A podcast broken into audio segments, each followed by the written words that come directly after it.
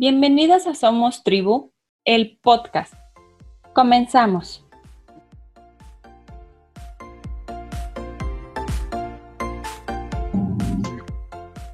Hola, ¿qué tal? Muy buenos días. Para mí es un gusto compartir un episodio más con ustedes.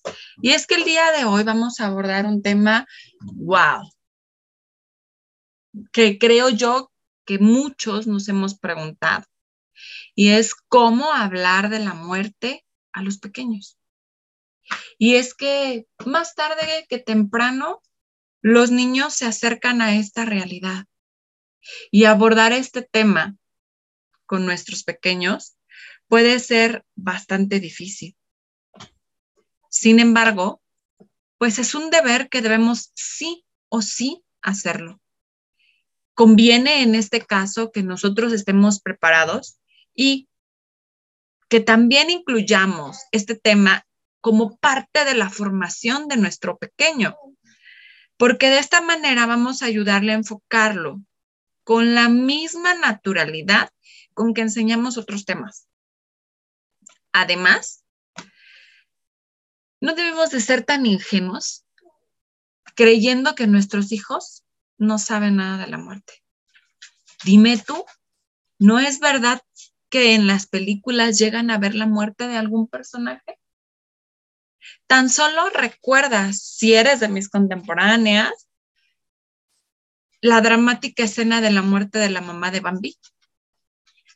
Y es que sí, la muerte es un signo de la finitud. Es decir, que todo tiene un término, todo tiene un fin, todo se acaba. Y la finitud tiene que ver con lo limitado. En este sentido, explicar la muerte a los hijos o a los pequeños consiste en hacerles ver que todo empieza y todo acaba. Todas las actividades humanas que empiezan a una hora, un día, un año, en definitiva, en algún momento también tienen un fin. Hacerles conscientes de estos de esta situación a nuestros pequeños les ayudará, les enseñará a valorar el aprovechamiento del tiempo. Lo anterior no está peleado con tener apego a una persona, porque el apego supone tener una vinculación afectiva, que debe de ser intensa, duradera, cariñosa, con todas las personas que nos estamos relacionando, que se fortalece gracias a esta interacción. Por ejemplo, los amigos, la familia, en la escuela. A la hora de hablar con tus hijos sobre la muerte, quiero informarte que debes de tener las ideas claras alinear el contenido del mensaje con las líneas generales que como papás o educadores estamos trazando en sus vidas.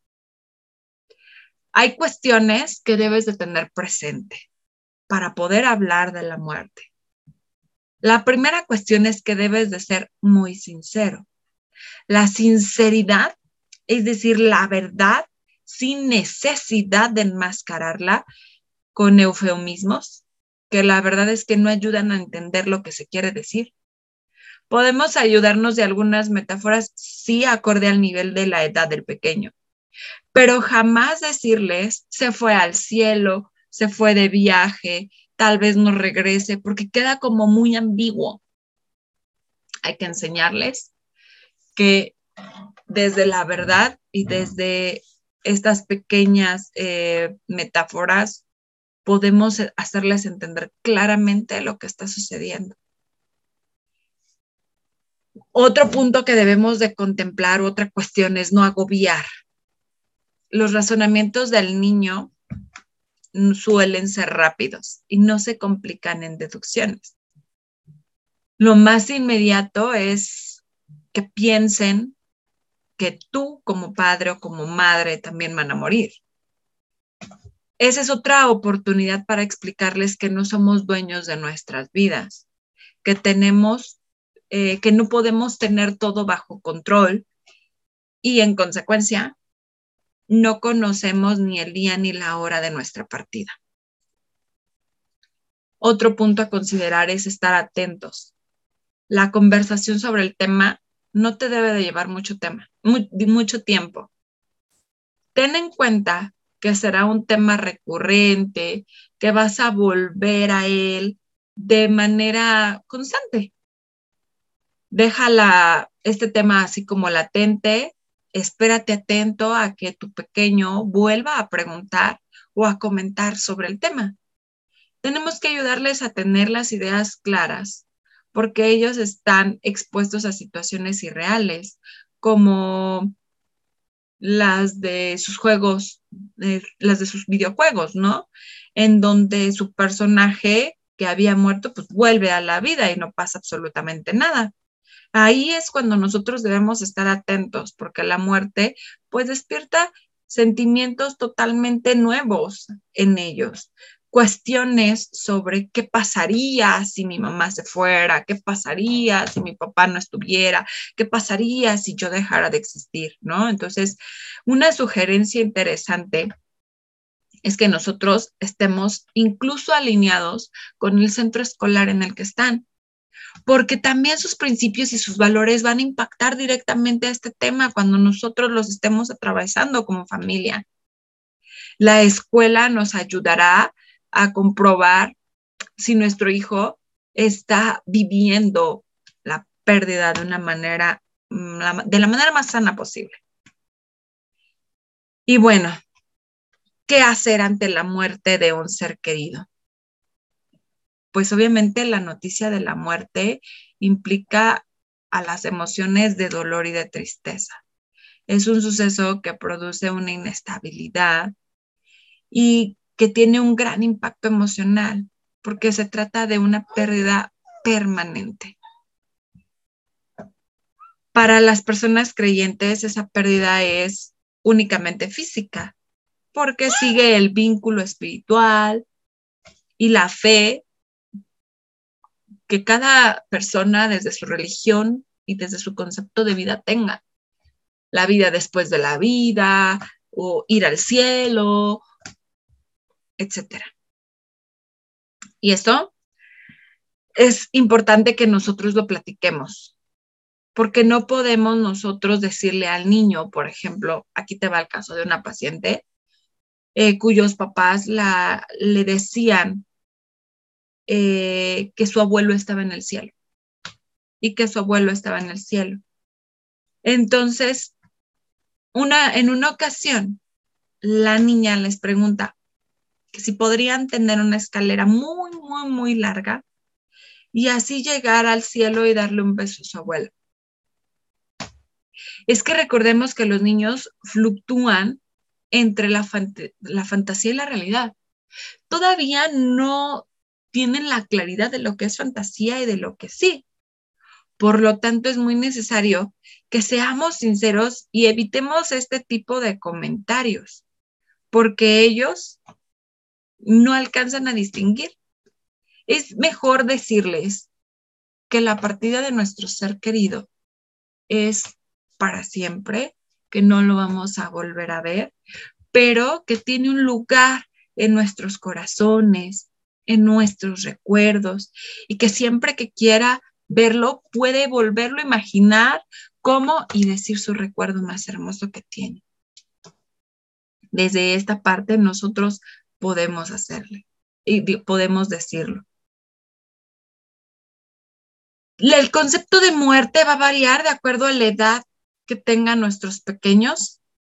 Sí, porque antes de los seis años, eh, los niños no tienen como toda la conciencia de la muerte. A esta edad, ellos descubren la realidad de la muerte. Sí se inquietan pensando que les puede ocurrir a sus padres o sus cuidadores y que la muerte ha sido, em, pues en este caso, un tema de preguntas, ¿no?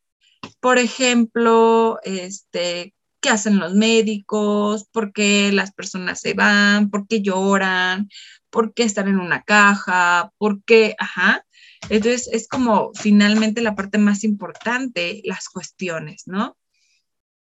Eh, pero a partir de los seis años a los nueve, ellos ya se hacen preguntas como, ¿la muerte es para siempre? ¿Morir duele? ¿La persona que ha muerto puede oírnos? ¿Dónde está ahora? ¿Vamos a cambiar de casa? ¿Va a seguir viviendo? ¿Van a seguir viniendo los Reyes Magos, por ejemplo? ¿No? Entonces, responder las cuestiones de nuestros pequeños, todas sus dudas, de manera clara, concisa, amorosa, es lo mejor que podemos hacer. A partir de los nueve años, nuevamente, viene un cambio en la concepción de la muerte, porque aquí ellos ya entienden racionalmente, de forma casi idéntica que los adultos, el concepto de la muerte. Sin embargo, perciben a la muerte eh, como algo que los hace diferentes de los demás. Y entonces pueden tener miedo, miedo de su propia mortalidad, de perder algún progenitor o de ser abandonados.